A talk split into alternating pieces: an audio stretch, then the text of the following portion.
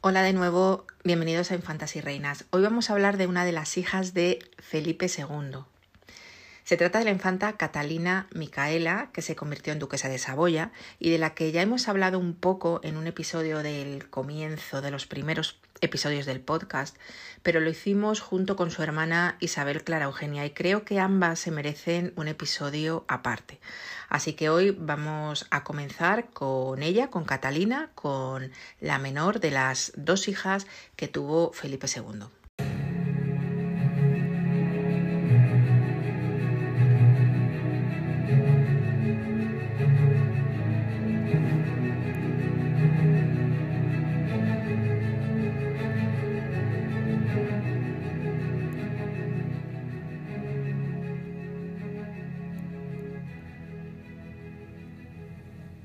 Para poner un poco en contexto la vida de Catalina Micaela, tenemos que decir que fue la segunda hija que tuvo Felipe II con su tercera esposa, que era una princesa francesa que se llamaba Isabel de Valois.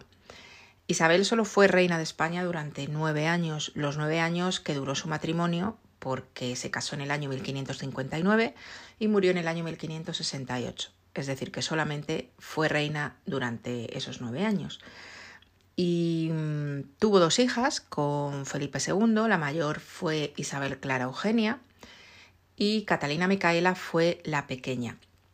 Catalina nació el 10 de octubre del año 1567. Eso significa que cuando muere su madre, un año después, el 3 de octubre de 1568, la pequeña Catalina ni siquiera había cumplido un año de vida, le quedaba una semana para cumplirlo, o sea, se quedó huérfana de madre muy pequeña.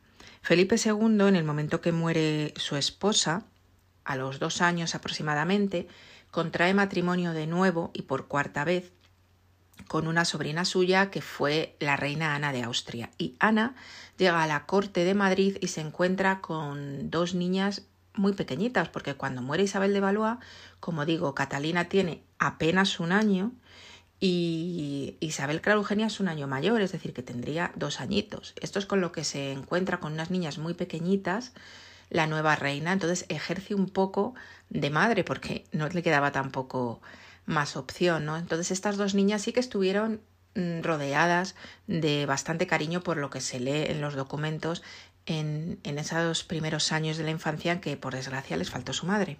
Felipe II se preocupó de que sus hijas tuvieran una educación muy esmerada. También estuvo muy encima de ellos, lo acabamos de decir, la nueva reina, pero también estaba Juana de Austria, que era una hermana de Felipe II, que estuvo muy encima de sus sobrinas y tuvo además, tuvieron las dos una haya eh, bastante competente, razón por la cual se puede considerar que fueron dos princesas que tuvieron una educación muy esmerada, incluso para ser princesas. No todas recibían este tipo de, educación. Eh, físicamente no se parecía en nada a su hermana Isabel Clara Eugenia. Isabel Clara Eugenia era un poco como la guapa de la familia, ¿no? Se la consideraba más agraciada porque Catalina Micaela era más morena. Se decía que tenía un tipo de belleza como más mediterráneo. Yo creo que se parecía más a la madre y a la, y a la abuela, a la abuela materna. Pero a pesar de ello, su padre, siendo muy joven y antes que su hermana, decidió que se tenía que casar. ¿Con quién la casaron? Pues la casaron con el, duque de Saboya y se convirtió en duquesa de Saboya. Este señor o este chico se llamaba Carlos Manuel de, de Saboya, era hijo de un primo de Felipe II, de Manuel Filiberto, y con él la casaron. Esta boda dio lugar a bastante polémica, polémica soterrada, claro, porque nadie osaba mm, decirle al rey que la decisión que había tomado no estaba muy bien. Pero bueno, una cierta polémica a nivel de corte porque consideraban que una infanta de España, hija de un rey tan poderoso como Felipe II, no podía casarse con un duque y con un duque italiano. Se consideró en su momento que la elección no había sido muy buena. Esto, por ejemplo, se lee en las memorias de Kevin Hiller, que era el embajador imperial en aquel momento, y se puede leer cómo eh, la gente hablaba por, por lo bajini, vamos a decir, eh, de que este matrimonio, bueno, pues no tenía ningún sentido. Aún así, a nivel personal, desde luego, fue un matrimonio feliz para Catalina Micaela.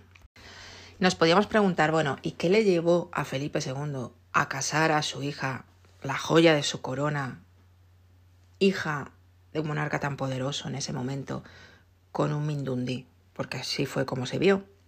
Bueno, mmm, había razones, digamos, geopolíticas.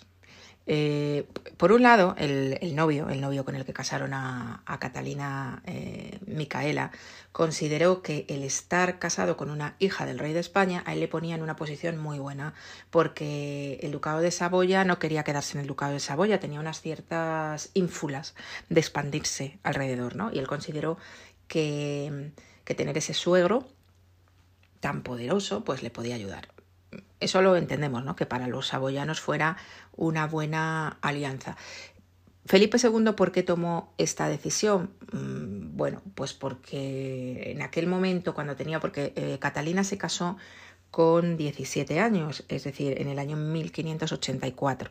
Y en este año Portugal se había anexionado a la monarquía hispánica y los Países Bajos, que ya sabéis que le habían dado tantos quebraderos de cabeza a Felipe II, estaban un poco tranquilitos y entonces mmm, Felipe II decidió, bueno, como mirar hacia otro lado y consideró que Saboya estaba muy bien situada para, para poder comunicar territorios que tenía la monarquía hispánica eh, más al norte y más al sur, como, era que, como que era un punto estratégico, ¿no? Entonces dijo, bueno, pues yo caso a la niña con este y asunto arreglado.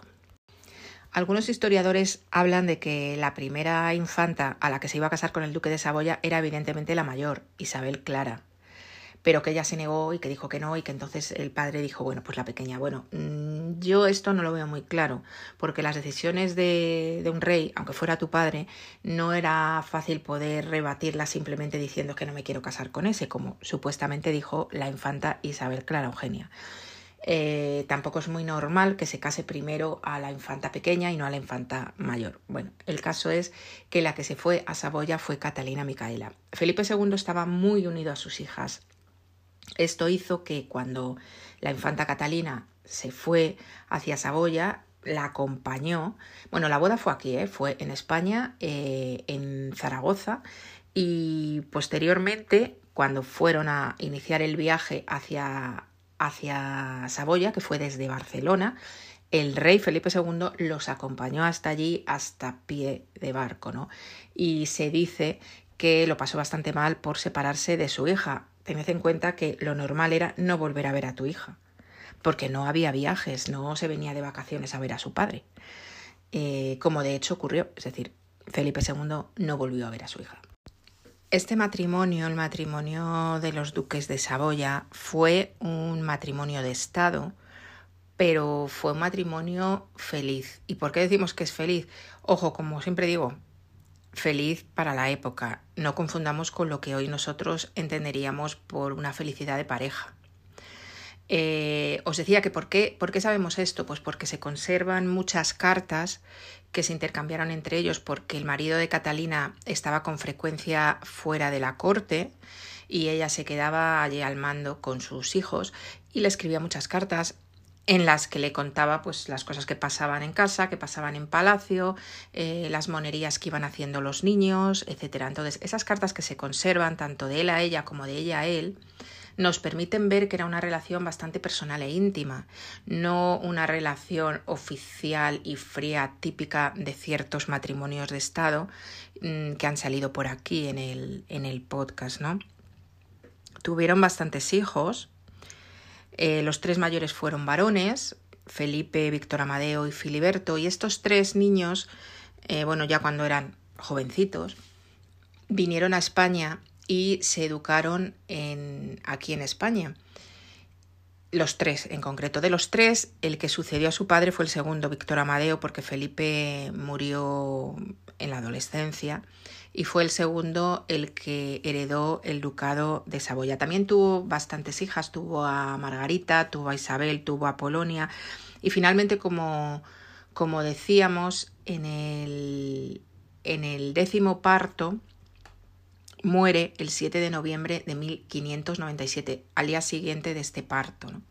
Y vamos a contar ahora un poco lo que le pasó. Mirad, esta infanta tuvo un total de 10 embarazos y 10 hijos. Claro, fijaos, 10 partos que mm, salen adelante perfectamente y a ella no le ocurre nada. Esto ya es mucha suerte en el siglo XVI. Y mm, eh, Felipe II, que se seguía preocupando por su hija, aunque estuviera en Saboya le escribía mucho, le daba incluso consejos porque mm, la madre de Catalina Micaela, Isabel de Valois, había muerto después de un parto prematuro, complicado. Bueno, eh, Felipe II tenía sus ideas al respecto. Él consideraba que su mujer había muerto porque no se le había atendido bien el parto y entonces eh, tenía mucho miedo de que a su hija Catalina Micaela le ocurriera lo mismo y cada vez que estaba embarazada pues le escribía dándole él eh, mandatos a los médicos que, que, la iban a atender. ¿no? Sin embargo, su historial reproductivo no es malo, son muchos hijos y sin haber tenido problemas en ningún parto. Pero ¿qué ocurre? Pues que en el último, en el último embarazo, en el último parto, en el décimo, eh, bueno, pues Catalina Micaela eh, muere. Nace una niña de ese parto, pero la niña también fallece e inesperadamente la duquesa muere. Esto evidentemente no se lo esperaba nadie, porque aunque Felipe II estaba tan preocupado por los partos de su hija, eh, claro, era ya el décimo, ¿quién iba a esperar que ya en el décimo pudiera ocurrir algo? Bueno, pues ocurrió. Y, fue, como digo, en el año 1597, el 7 de noviembre, al día siguiente de este parto que había tenido, y Felipe II se dice, se cuenta que mm, el disgusto fue de tal magnitud, porque, insisto, él estaba muy unido a sus hijas, que esto aceleró su propio decaimiento y muerte final porque acabó muriendo en el año 1598, es decir, un año después de su hija Catalina. Estos fueron los nietos que tuvo Felipe II a los que no llegó a conocer en persona. Eh, tres de ellos, los tres varones mayores, sí que se educaron en la corte de Madrid, pero unos años después de morir su abuelo fueron Felipe, Manuel Filiberto y Víctor Amadeo. Los tres estuvieron aquí eh, educándose. Y de hecho, dos de ellos, dos de ellos, eh, que son eh, Felipe Manuel y Manuel Filiberto, están enterrados en el Panteón de los Infantes, en el, en el Panteón del Escorial. Ya que, bueno, en, en, concreto uno de ellos sí que murió aquí, murió de viruelas y lo, lo enterraron directamente en el Panteón, y otro murió en Palermo, y fue enterrado primero en Palermo, pero luego se trasladaron aquí los restos y entonces están aquí los dos. Además, Catalina tuvo también una hija que se llamó Margarita, que llegó a ser virreina y gobernadora de Portugal.